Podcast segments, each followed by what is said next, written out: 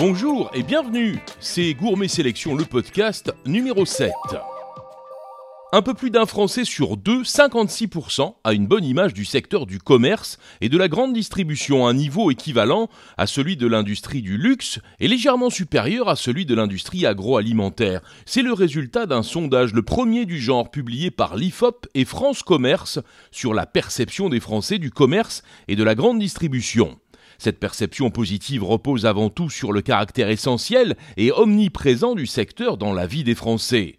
Plus de 80% estiment qu'il fait partie du quotidien et qu'il est présent sur tout le territoire, dans toutes les régions, avec une vision homogène entre les habitants des communes rurales et ceux des métropoles.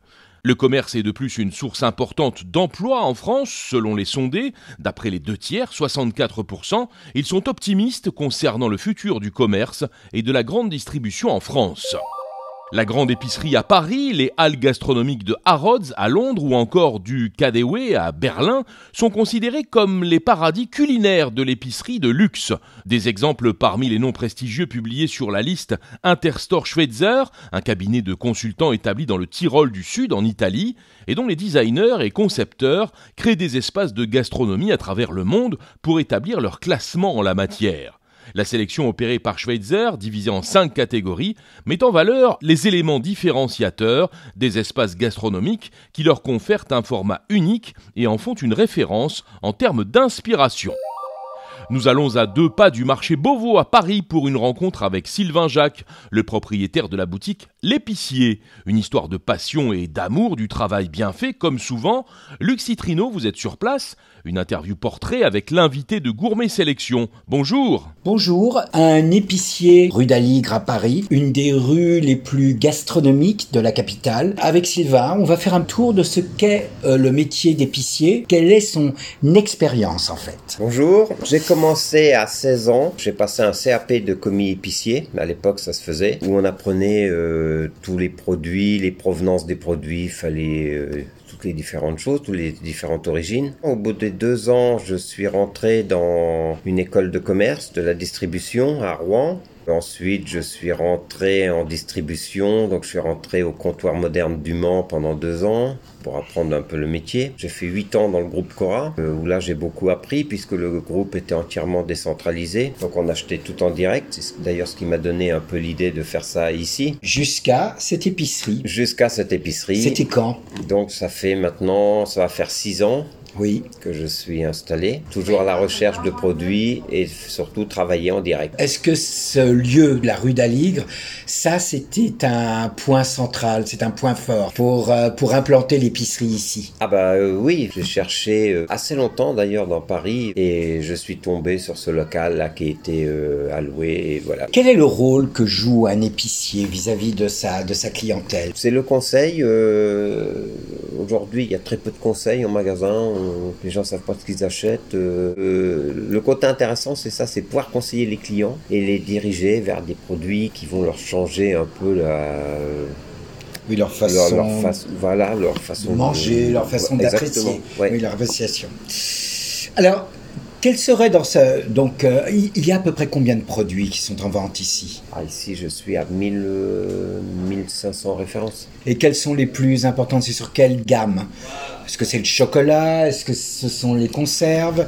Les épices. Après euh, le chocolat, vous avez euh, le café. Et après, c'est des plats, des plats cuisinés, des conserves de poisson. Euh, c'est essayer d'avoir des produits qu'on ne qu'on trouve pas partout. Et justement, quels seraient les produits dont vous seriez le plus fier d'avoir de, vraiment des choses qui sont exceptionnelles Vous savez que vous êtes trois à Paris à l'avoir et pas plus. C'est dans les épices. Bah, du carigos, donc c'est un mélange de six épices qui est très adapté pour le homard, pour le poisson. Et quoi d'autre encore? Une autre, Un autre euh, produit? bah, Des poivres, des poivres sauvages de Madagascar différentes choses, du sel de Maldon par exemple, ah. une, île de Grande-Bretagne. Il y a des alcools également, est-ce qu'il y a des alcools oui, qui sont exceptionnels hmm. Toute la gamme, la chartreuse, la VEP, euh, la 9e centenaire, euh, la MOF, l'élixir. J'ai une allocation dessus, là aujourd'hui euh, c'est compliqué d'en avoir. Mais ça, je, oui, je suis, très content d'avoir cette gamme-là. J'ai aussi des gammes de jeans du nord de la France qui sont vieillis en fût de chêne pendant plusieurs dizaines d'années. Puisqu'on parle de produits exceptionnels, Est-ce que certains produits, en fait, vous avez contribué à leur notoriété? Oui, bien sûr des huiles. Des huiles. Je travaille avec des producteurs euh, qui sont en Seine-et-Marne, entre autres, là, qui font de l'huile, euh, de l'huile de colza torréfiée avec des notes de noisettes euh, à l'intérieur. Donc ça, ça c'est un produit euh, bah, qu'on vient me chercher ouais, d'assez loin. Une huile de moutarde, de l'huile de lin.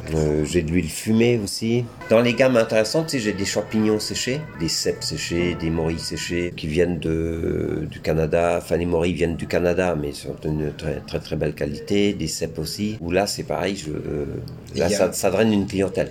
Comment se passent les rapports avec euh, les clients? Vous avez des clients qui vont, qui vont venir de, de l'autre bout de Paris pour m'acheter un produit.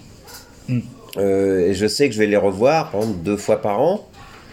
Euh, mais je sais qu'ils reviendront parce qu'ils ne trouvent pas le produit ailleurs. Et c'est ça qui est difficile dans ce métier-là, c'est qu'il faut se faire sa clientèle. Hmm. ça, ça met beaucoup de temps. Il hein. faut compter, il faut trois années minimum pour se faire une clientèle. Ah oui j'arrive à voir des touristes qui, voilà, qui vont revenir à Paris deux ans après et qui vont repasser me voir. Et sinon, alors côté euh, euh, producteur, est-ce qu'il y a des producteurs qui disent oui, l'épicerie d'Aligre, c'est il faut à tout prix qu'on ait nos produits représentés. Euh, ah oui, oui. Maintenant, je suis démarché très régulièrement par des, des, producteurs que je ne connaissais pas du tout parce qu'ils sont, ils communiquent aussi entre eux et, puis quand voilà, au bout d'un moment, quand votre épicerie fonctionne, euh, bah, il se passe le mot, quoi. Parlons un petit peu de, Gourmet Sélection. Est-ce que, par exemple, il y a eu ce contact noué avec certains producteurs qui ont été rencontrés à Gourmet Sélection? Ah oui, j'en ai, ouais. Euh, là, sur le dernier salon, j'ai rencontré trois personnes. Je travaille avec eux depuis, euh, bah, depuis deux ans parce que j'ai trouvé que c'était des produits de très bonne qualité et des belles expériences aussi. Ah, alors quel genre de belles expériences Ah oui. Eh ben, de, des traiteurs, par exemple, qui étaient à Paris et qui sont partis euh, prendre un relais château dans la région du Mans, qui remontaient le relais château, puisque c'était, euh, il y a eu quatre liquidations auparavant, et qui sont relancés dans la production. Et que produisent-ils? Ben, Ils font des pâtés, ils font des soupes, quand ils font un petit peu de tartinable aussi. Bien sûr, vous cherchez des, des nouveaux produits. Alors, sur quels euh, critères d'importance Qu'est-ce qui retient votre attention en fait? Faut vraiment le produit qui fasse la différence. Oui. Avec un produit euh, conventionnel.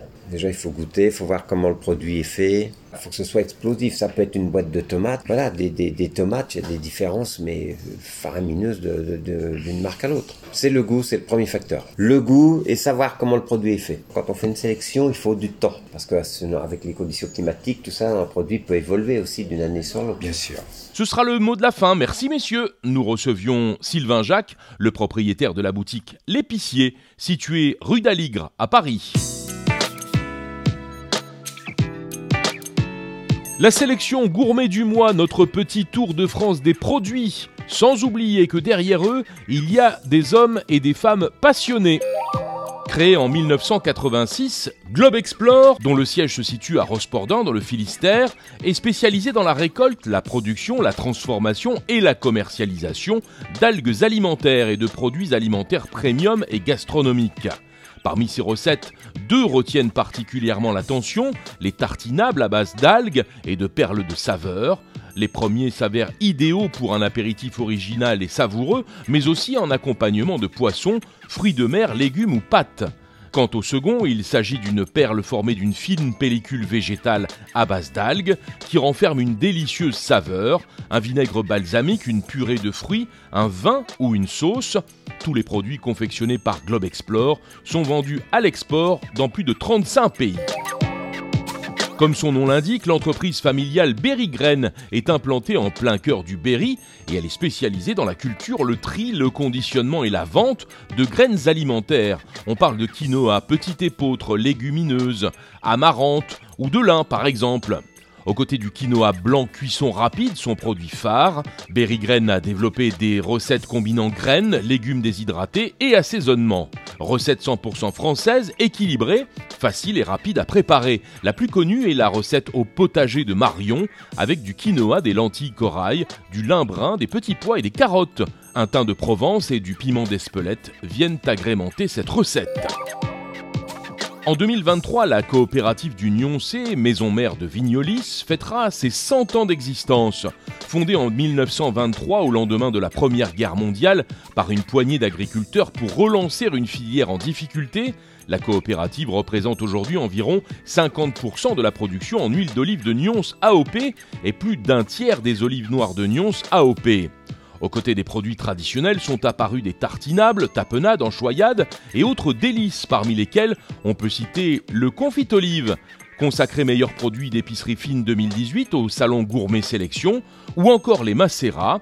Ces dernières créations sont des huiles d'olives aromatiques, mariées à l'ail blanc IGP ou à l'ail noir de la Drôme, aux herbes de Provence ou encore aux olives noires AOP de Nyons. C'est la fin de ce numéro. Merci de nous suivre et rendez-vous dans un mois pour la prochaine édition de Gourmet Sélection, le podcast. En attendant, n'hésitez pas à noter et à commenter ce podcast. Vous pouvez également nous retrouver sur Spotify, Google ou Apple Podcast. Merci de nous suivre.